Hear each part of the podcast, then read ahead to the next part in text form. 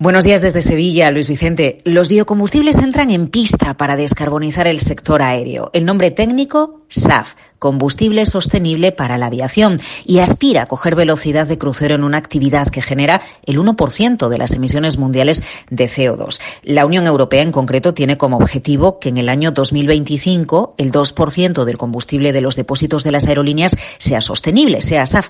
Pero la propia industria está dando pasos para superar esa cifra. Por eso este viernes en Sevilla se celebra, se acoge un hito para impulsar esos biocombustibles en el transporte aéreo. Es un anuncio en el que van a estar presentes todos los actores de la cadena de valor en un acto que lidera CEPSA. Sabes que siempre, por cierto, se habla de aceite de oliva, de nuestro aceite de oliva, como un producto de oro, ¿verdad? Bueno, pues de oro líquido. Bueno, pues podríamos hablar de, de la oliva como oro para la descarbonización. Mira, y te lo explico. En concreto, CEPSA, por cierto, es la primera empresa de Andalucía por volumen de facturación, produce combustible renovable en su parque energético de La Rábida, Huelva y lo hace a partir de huesos de aceituna y otros residuos vegetales del sector de la oliva en España. Así que lo dicho, el oro líquido también es oro para esta descarbonización. Y hoy desde aquí, desde Sevilla, desde el aeropuerto de Sevilla, esa descarbonización en el sector aéreo va a ser protagonista.